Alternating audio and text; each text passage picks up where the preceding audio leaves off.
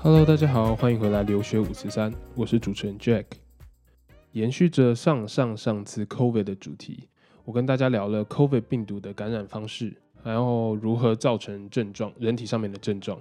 那这次呢，我在 Instagram 还有其他通讯软体上面问了大家听众有没有什么特别想要了解有关 COVID 的问题。那我得到了一些很多很棒，而且是一些不一样观点的问题，然后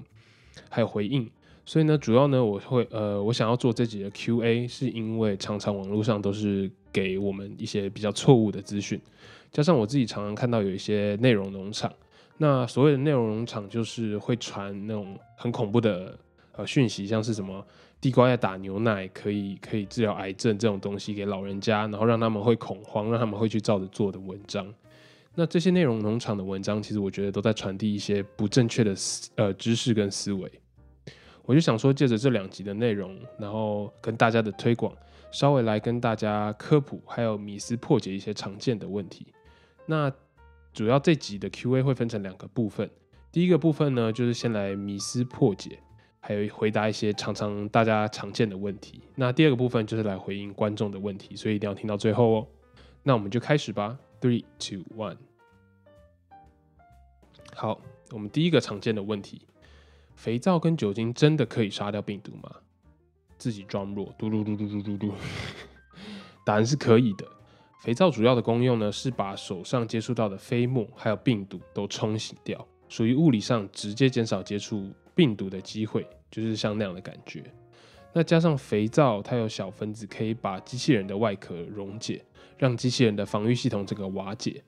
那上集提到的 CPU 核心就会露出来，然后就会被破坏掉。还没有听上一集 COVID 在干嘛的人，可以赶快去听哦，不然你们一定会听到这边，一定会觉得超疑惑的，什么 CPU 什么机器人的。那酒精的话，酒精的作用是直接的把 COVID 的病毒的壳，也就是机器人的外壳破掉、溶解掉，一样是让 CPU 的核心让它露出来，然后让它呃自己破坏掉这样子，因为它很不稳定。所以肥皂跟酒精其实都是很有效的，可以杀死病毒的清洁剂。对。那第二个问题就是。口罩真的有用吗？为什么要戴口罩？那如果到现在，如果你还不知道，还不觉得戴口罩可以预防 COVID 的话，那我也只好就是在这边回答你。对，根据研究显示呢，口罩就像是一层等离子防护网，听起来我们很中二。大家有看过《复仇者联盟：最终之战》的话，就相当于那个瓦干达黑豹那个国家开的那层防护网，这层防护网就是口罩，可以阻挡。百分之九十九 percent 的泡沫，呃，不是泡沫，对不起，飞沫。因为在身体里面制造出、复制出的病毒机器人，不单只有病毒会被，就是你打喷嚏或者讲话的时候喷出来，其实外面还会有一层黏膜，就是粘在外面。那体积呢，会比较变得比较大，然后粘性会变得比较高。这时候，如果你戴上口罩的话，你就可以挡住外来的飞沫跟病毒。那既然讲到口罩的话，我相信很多人一定觉得。到底为什么美国人不戴口罩？或许来自新闻，或许来自网络上面一些资讯，都让你觉得有这样的感觉。那我们针对这个问题，我想说在这边跟大家做一些分享。我看到的一些观点啊，跟我听到来自美国人的反驳，还有他们的文化，还有他们的就是新闻报道。那我呢，前几天是有看到记者访问美国人，然后说就是问他们说，为什么你们不戴口罩？为什么你们觉得口罩是一个？怎么样的东西？那美国人大部分有些人就会说说戴口罩是一个 weak 的象征，是一个软弱的象征。那我看到这就会有点火，就是谁听到这都会有点火吧？依照现在疫情来看，就是大多数感染跟生病死亡都是因为没有戴口罩。那没有戴口罩造成美国的医疗资源这样严重不足。就是他们没有办法容纳，他们没有那个医疗资源去容纳这么多的病患，那使得很多重症感染的人是没有办法接受治治疗的，他们就只能在家里。那可是我觉得发表这些言论的人，他们好像就是都眼睛被蒙住了，看不到这些数字。而且我觉得，就算看到你告诉他们这样的数字，他们也不会去 care，他们只会认为这是一个阴谋论，不管他觉得这个是呃。中国放来的病毒还是什么什么样的阴谋论？反正他们就是不相信。那在 Texas 德州这个地方，之前曾经创下病例新高的一个地方，他们照常举行团体活动，然后他们不会选择戴口罩在团体活动中，然后也不会更没有保持社交距离。而有记者之前采访他们的时候，我发现他们一致的说法都是 "I'm American, 呃、wearing mask 呃 against our constitutional right, constitutional right. We pay taxes, we live free." 他的意思就是说，宪法不能规定我一定要怎么做，因为我是美国人，我有不戴口罩的自由。那类似这样的言论，在某些州层出不穷，尤其是像是白人啊、老人居多的州。从人权上面的观点来看的话，我觉得，嗯，这样的确，你不能强制你的民众一定要戴口罩，你也不能罚他没有戴口罩，这是没有错的事情。可是现在在这样的疫情情况下，就像是，呃，我举个例好了，就是你明明知道这杯啤酒有毒，然后有一杯可乐，一杯啤酒，可是你知道你不喜欢喝可乐，所以你还是会把这个有毒的啤酒喝下去。我觉得美国人就有点像这样，就是明知道。这样做是不行的，他却还是要这样做。那当然也有越来越多有美国人有防疫的概念，像是在加州或者是在一些病例比较多的州，他们都开始慢慢的戴起口罩。可是呢，我就是觉得你就是看到了现状之后，你才做改变，那这个预防的措施就没有达到它完全预防的功效。所以，我就是对于某些州有这样特殊的言论啊，我从一个学科学的人的观点来看，我也就是只能。耸耸肩，或者是我讲的更难听一点的话，就是很多人，很多这些不戴口罩的人，非常有可能就是这次疫情下被牺牲掉的那些人。那也有人是站在神学的立场来很大声的说，为什么我们不该戴口罩？他们在报道里的说的时候，呃，大概是这样说的：他说，因为上帝赐给我们这个神圣的呼吸系统，所以我们不能遮着这个神圣的呼吸系统。加上目前没有研究指出重复呼吸二氧化碳可以对身体有好的影响影响。Well，你没有听错，现在是二十一世纪，还有人会觉得戴口罩会死掉吗？就是重复呼吸二氧化碳这件事情，我我我不懂这是什么样的一个逻辑。所以现在所有戴口罩的人都一直在重复呼吸着二氧化碳吗？不是这样吧？这是我在现在二十一世纪啊。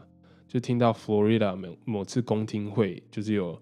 呃 record 下来的言论，我只能说，就是美国人在防疫还有在口罩这方面的教育，真的是不足到一个很夸张的地步。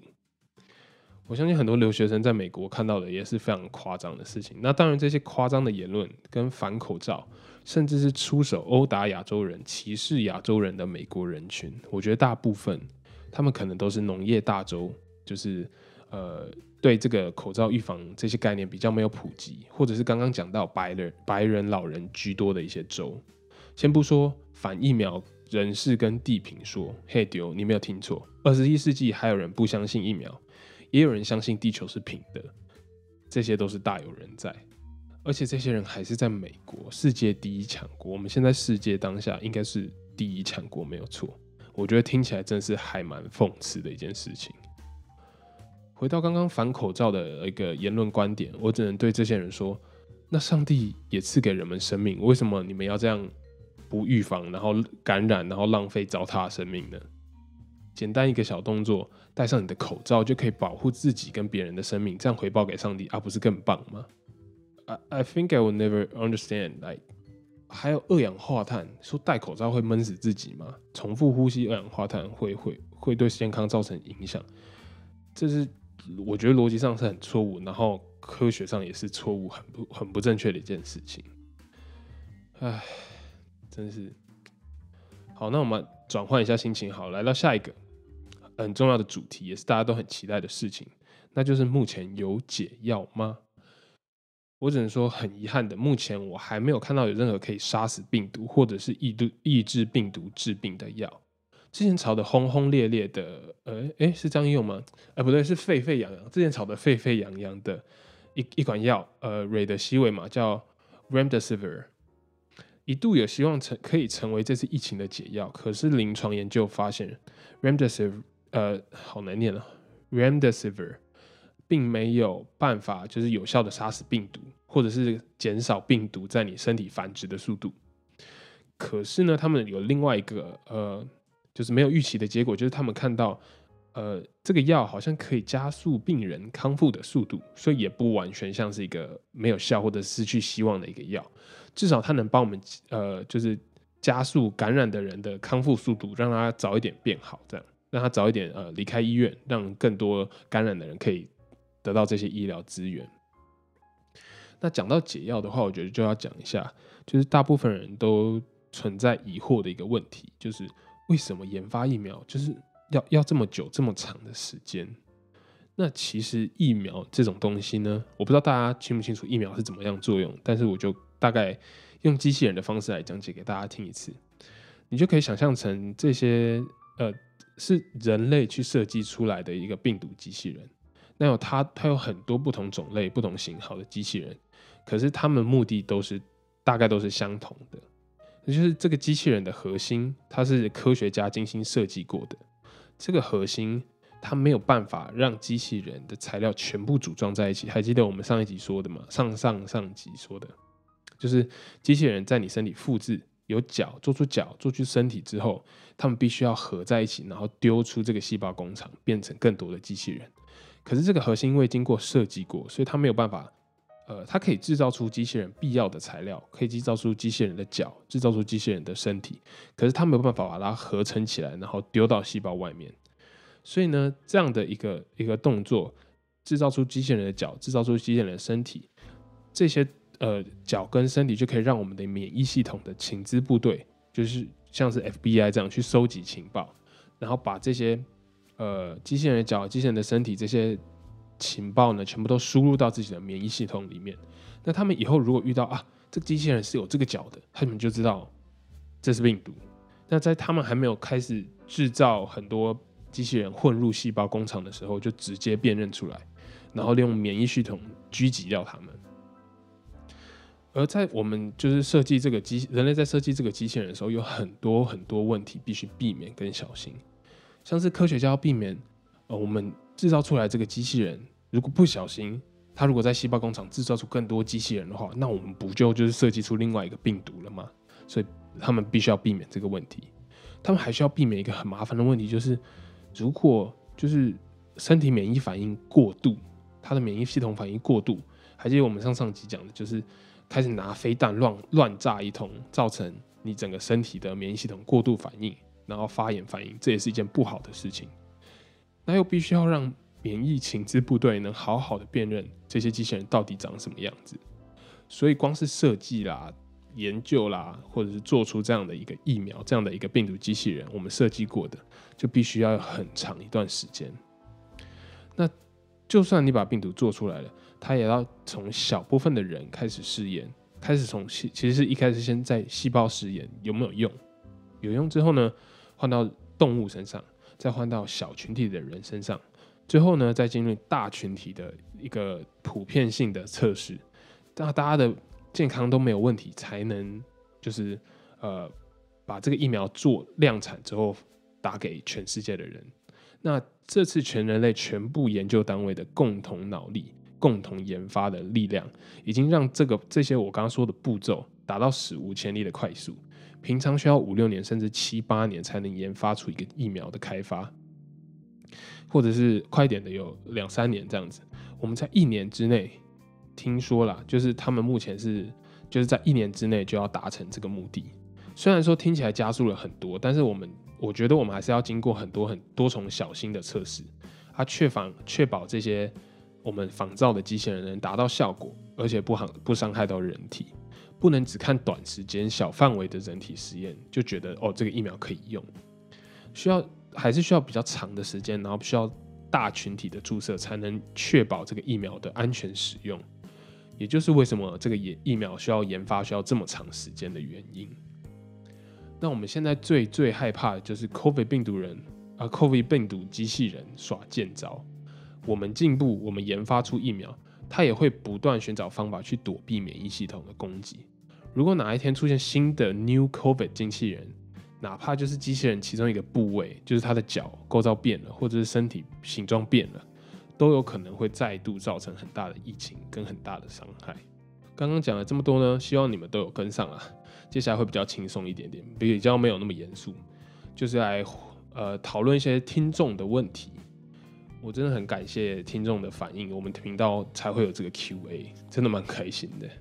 那第一个问题就是有报道新闻说病毒怕热，但是东南亚国家确诊数也越来越高，病毒真的会怕热吗？或是怕冷呢？那其实我觉得关于病毒这一点呢，之前听到的揣测很多，就是之前因为呃这病毒还很新嘛，所以大家都还研究的没有很透彻。可是依照现在的研究成果来看，病毒它传染的效率其实并不会因为天气的温度或者是湿度有关系。我觉得啦，除非是到极热，像很热很热的那种沙漠，或者极冷在极圈里面这样的温度，我觉得才有可能会造成病毒的传播。就是影响病毒的传播跟病毒的感染性，但是不管怎么样的话，呃，病毒在人体中繁殖的症状，我觉得是不会有影响的。毕竟它就是，you know, designed for 呃 infecting human body，所以它不会因为温度而影响。好，那下个来自听众问题是：香港有狗狗感染 COVID 的病例，难道狗狗会传播病毒吗？嗯，这是一个非常有趣的问题。我那时候其实不知道这件事情，我稍微查了一下。那从 World Organization of Animal Health (OIE) 的报告指出，其实啊，这个病例狗狗是无辜的，因为其实他们的研究是判断是病毒是从主人才传播到狗狗身上的，而且狗狗是没有办法变成病毒宿主，就是这些病毒没有办法在狗狗身体中繁殖，然后产生更多病毒，然后再让这些病毒传播到人身上。所以不用太过担心，然后狗狗也不会有呃像我们人体的这种 COVID 的感呃感染生病的症状。下面一位，那病毒可以从眼角膜结膜传染吗？呃，我查到资料是的确病毒是可以从眼角膜结膜传染的，但是传染的严重性并没有大过于呼吸道，主要还是鼻子吸入或者是嘴巴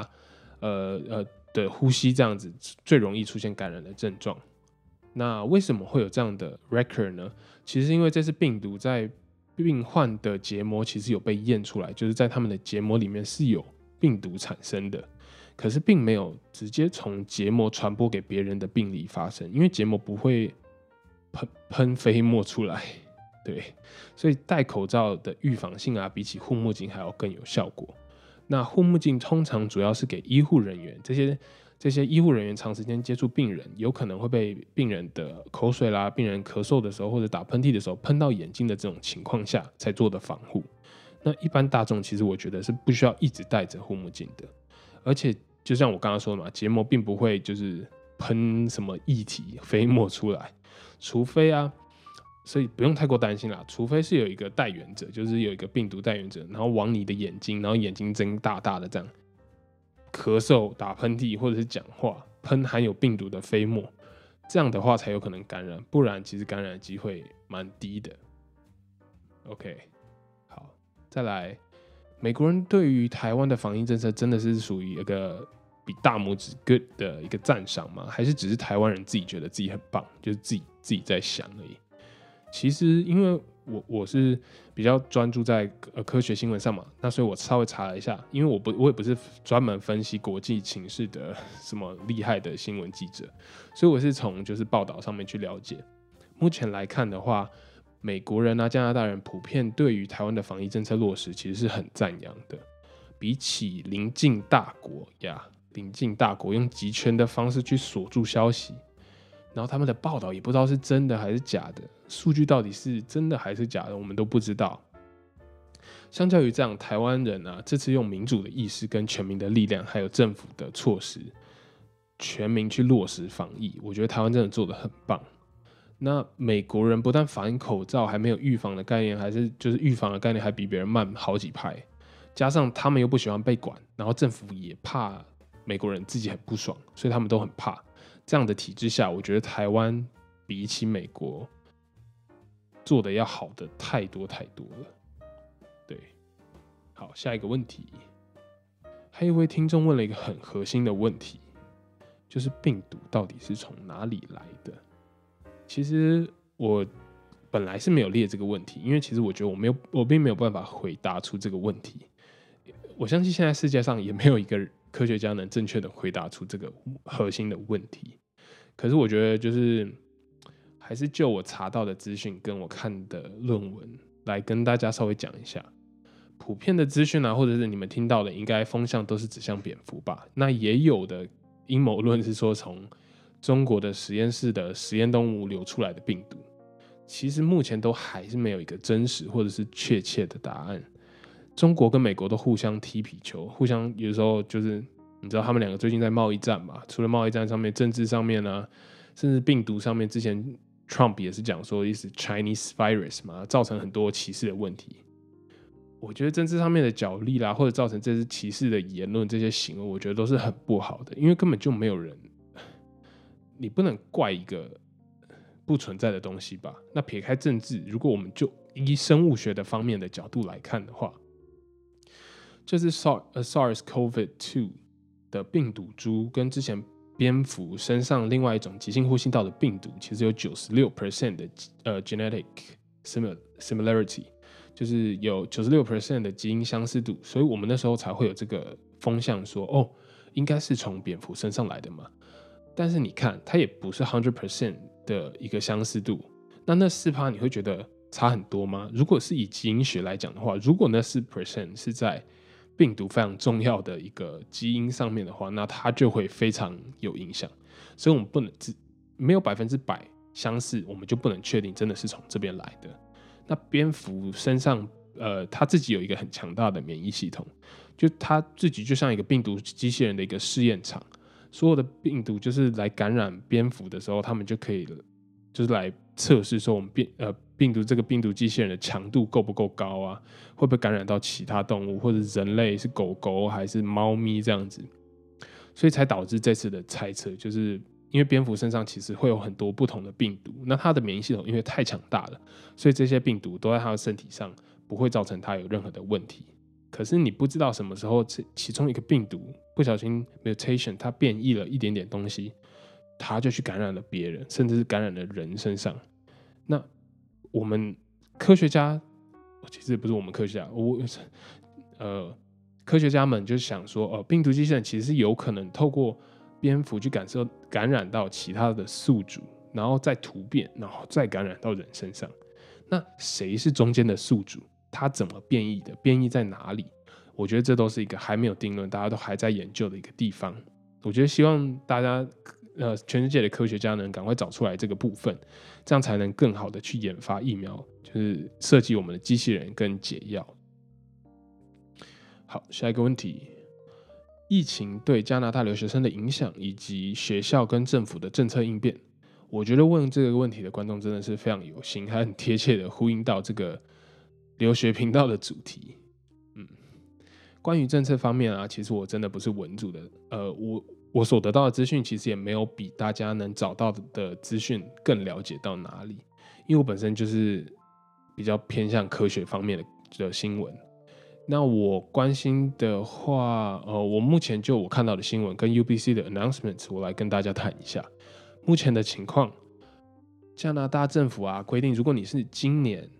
拿你是拿 study permit，然后是二零二零年三月十八号之前核发给你的 study permit 的学生签证的话，只要加上 support letter 解释你为什么有必要回到加拿大，要入境加拿大，像是你可以用处理房子的租约，车子要到期了，或者是 TA 工作，或者是你本身有实验室，像我这样子，你就可以呃入境加拿大没有问题。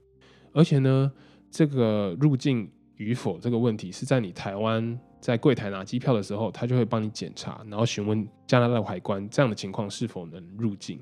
所以你在台湾拿机票之前，你就知道能不能入境。如果不行的话，你就可以当场改机票，改到后之后就是继续延嘛，或者是他当然跟你讲，呃，你可以去，所以你就可以来这边。那通常的情况下呢，都是不会出现遣返的现象。所以我也是有看到有一些新闻说，哦，被遣有一些学生被遣返回来，但是我真的不知道，呃。我目前看到的，其实大部分都是没有的。那那些新闻可能就是，我觉得，呃，你如果有些奇怪的行为的话，他会比较担心一点。嗯，那如果你本身就是国际学生，然后你是在疫情爆发之后就待在加拿大，但是你发现你的学生签证快要到期的话，其实你是可以在境内延长你签证的时间。毕业的话呢，你也可以在境内申请毕业后的工作签证，UBC 可以帮你申请。那没有记呃没有记错的话，UBC 是给三年的毕业后工作签证。如果你是待在境内，而且也是国际学生，那之前其实是不能做 full time job 的，就是你一个星期不能 work 超过二十个小时。可是因为现在这个特殊的疫情情况下呢，特殊的法规规定是可以做超过二十四二十个小时的工作的。哦，对了，还有刚刚提到的呃，毕业后工作签证，就是有一个条件必须要符合，大家要注意一下，就是呃，如果你是 undergrad 或者是研究所的所有学分必须 fifty percent，假设你拿一百个学分，你就五十个学分必须要在境内 UBC 的 campus 完成，才能符合申请的这个条件。所以这个都是大家要特别注意一下的。那如果呢，你是今年的 UBC 新生的话，就是疫情后你才拿到 offer，你才呃 UBC 才给你录取信的话，你是可以境外申请 study permit，然后你在线上就可以开课开学的。那详细的办法跟 UBC 这边的资讯的话，我会放在网址，我会放网址在 IG 的贴文上面。因为有太多太多资讯了，所以我其实就是稍微讲一下，然后统一整理好就放在说明栏，让大家可以去找。UBC 它也有提供隔离住宿的帮忙。如果你是从国外啊入境加拿大回来加拿大的话，你没有地方可以隔离，或者是你本来是跟别人一起住，UBC 其实有提供宿舍还有送餐的服务，然后有各种不同的 plan，也在呃 UBC 的网站上面都有写。我觉得真的是蛮佛心的一个大学。这边呢就要说到加拿大政府，其实加拿大政府对于防疫的概念，虽然说啊没有台湾这么及时、这么正确，可是我觉得比起美国人跟 Trump 的反应，还有防疫速度，还有预防观念，真的好太多太多了。我不知道是不是因为加拿大华人比较多的关系，就是加拿大总理，呃，在疫情爆发之后，其实他很快就戴起口罩，那他呼吁民众就是要戴着口罩，然后你如果要出去的话。去到卖场的话，都要保持社交距离，避免到人潮太多的地方聚集活动。那我本身呢，最近如果到大大卖场买东西的话，我发现所有人都戴着口罩，每一个人哦，不管你是什么肤色的人、什么种族的人、什么文化的人，真的是每一个人都戴着。其实我觉得在这件事情在北美，在美国，尤其是美国，其实蛮少见的一个情况。而且我发现所有人都会保持社交距离。然后我真的觉得加拿大人其实还蛮不错的，他们不仅很 friendly 啊，都还而且都还蛮有防疫预防概念的。然后我曾经还有一次就是，呃，说来惭愧，我有一次就是去我去 London Drug 就是一个药局，然后我要去买一个 OK 泵，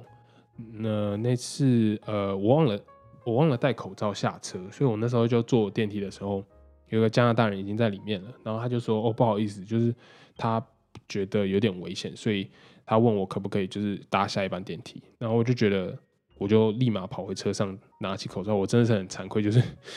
我自己居然没有做做好这件事情，然后还要被加拿大人教育这样子的感觉，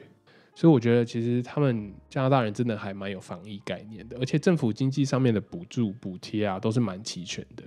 据我所知的租屋补贴、老年人津贴、公司的补贴啊，或者是。呃，税收的减免等等的政策，很快就在网络上提供出来，然后供人民申请。比起我们底下的 states，真的是加拿大做的蛮棒的，给你拍拍手。那今天就差不多聊到这啦，有很多资讯，很多很多，真的太多了。我这边就只能就我看到的、我了解到、读到的资讯分享给大家。那如果更多资讯都可以提供给我，然后我会补充在 IG 上面。希望大家都会喜欢这样，就是这两集特别一点的主题。也欢迎大家到呃我们留学五四三的 IG 上分享你在一起下面看到的故事，或者是遇到的经验。那今天就讲到这啦，留学五四三，Thank you for listening，See you next time，拜拜。